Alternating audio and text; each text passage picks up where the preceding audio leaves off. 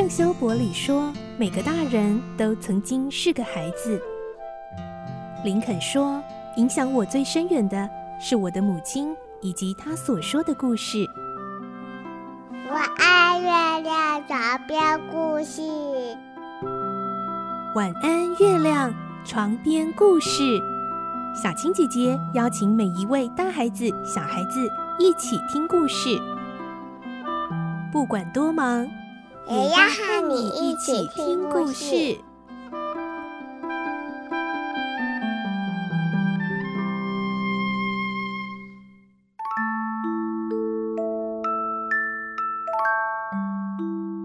晚安，欢迎你和我们一起听故事。我是小青姐姐，今天我们继续来听《汤姆历险记》第十二集的故事。我们会听到汤姆跟哈克在深夜的墓园目击了一桩凶杀案。但是，因为真正的凶手正是恶名昭彰的杀人通缉犯印第安乔，所以汤姆跟哈克吓得不敢说，而之后也不敢告诉其他的人。但接下来，汤姆却因为这件事开始受到良心的谴责，变得忧郁，日渐消瘦，连姨妈都开始担心起汤姆了。来听今天的故事。《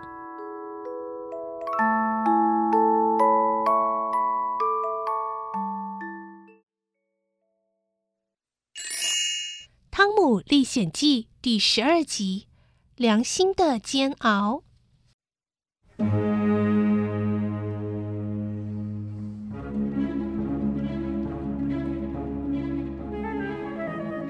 在深夜的墓园里，汤姆跟哈克目击了这桩凶杀案。汤姆在哈克的耳边说：“明明就是印第安乔做的，他竟然栽赃到酒鬼波特的身上啊！”耳尖的印第安乔听到了从树后面传来的声音：“谁在那里？”汤姆他们惊觉自己被发现了，赶紧快速逃走。波特惊慌的想追过去，但却跌了一跤。哎呦！印第安乔也追了过去，不过昏暗的夜色早就已经成了最佳掩护。汤姆他们两个人已经逃得无影无踪。趴在地上的酒鬼波特高喊。我快追啊！呃，印第安乔啊，哦，帮帮我，不能放过目击者。眼见追不上，印第安乔摇了摇头。唉，他扶起波特，一同离开凶案现场。这两个男孩飞快的往镇上的方向跑，他们不时转过头，生怕会被后头的杀人凶手追上，成为刀下亡魂。直到他们实在跑不动了，只好往路边的草丛里躲。汤姆上气不接下气地问：“罗伯逊医生被杀死了，这该怎么办啦？啊，这件事迟早会被发现的，到时候再说啦。那我们要去告密吗，哈克？啊，别傻了好不好？如果大人问起我们为什么三更半夜跑去坟场，我们要怎么回答？也对哦。”可是印第安乔真的太可怕了，竟然杀了人，还栽赃给酒鬼波特。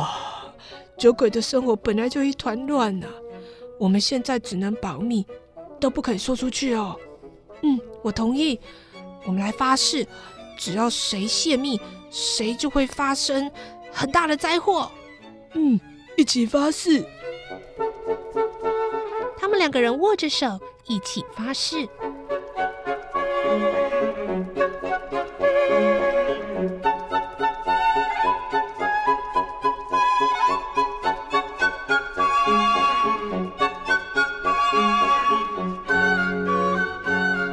隔天，这个可怕的消息就传到镇上。坟场发现了死去的罗伯逊医生，沾满血的刀就掉在医师的尸体附近。大家议论纷纷：医师为什么会惨死在坟场？而且还有一具被挖出来摆在推车上的尸体。难道医师是来盗墓的？没多久，检查就查出刀子的持有者是波特。接着，一堆人就来到了波特的家中，把波特押走。他目前以头号嫌疑犯的身份被关在监狱中。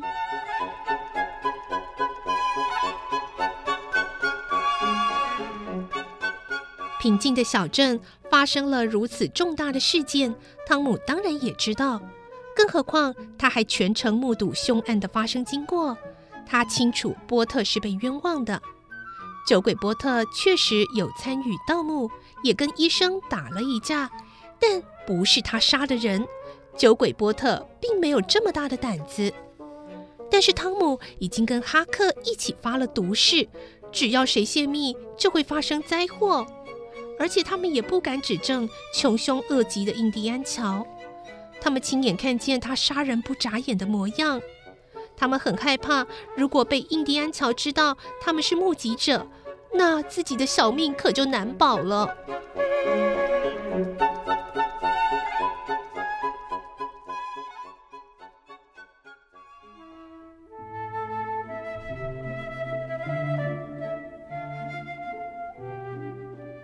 而从这一天开始，汤姆每个晚上都睡得非常不安稳，噩梦连连，整夜翻来覆去。再度入眠，口中还是会不停说着梦话。我不知道，我不知道。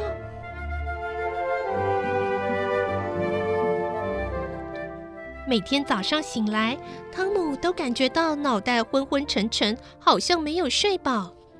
原本一向无忧无虑、一觉到天亮的汤姆，竟然也开始饱受睡眠不足的困扰。他的脸色日渐苍白，双颊开始凹陷，厚重的眼皮快要垮下来了。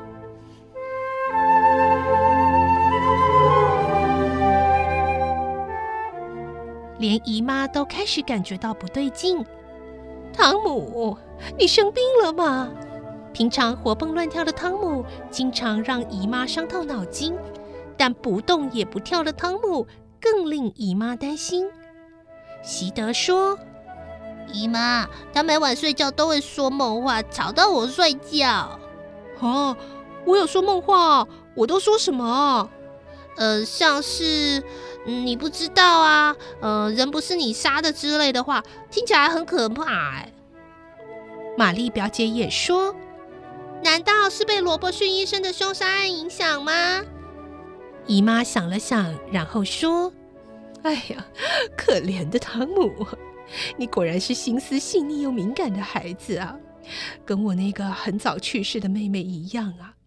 她小时候啊，总是敏感纤细又富有同情心啊，知道有人发生难过的事情啊，自己也睡不好觉呢，还。”听完姨妈的话，汤姆的脸色沉了下来，一副若有所思的样子。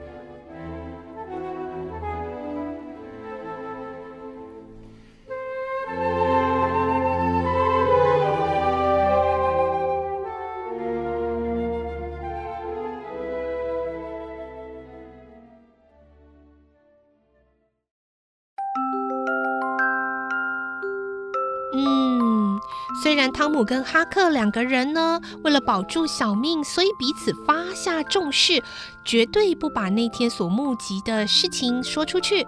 可是呢，汤姆饱受良心的煎熬啊，因为汤姆心里其实深深的知道，因为他们不肯把真相给说出来，那就代表印第安乔继续的逍遥法外，而酒鬼波特则会被冤枉，坐在监狱，还可能会被判死刑。所以，到底汤姆跟哈克最后会怎么样呢？这个礼拜的故事就先听到这了，下个礼拜再继续来听《汤姆历险记》。而明天的晚安月亮床边故事，我们是绘本时间，记得要来听好听的绘本故事哦。因为呢，这个礼拜周末呢是儿童节的连续假期，所以小青姐姐会准备一个不一样的儿童故事来。带大家一起看看不同世界、不同文化中的儿童生活是如何呢？记得明天一起来听绘本故事哦！祝你有个好梦，晚安，拜拜。小朋友要睡觉了，晚安。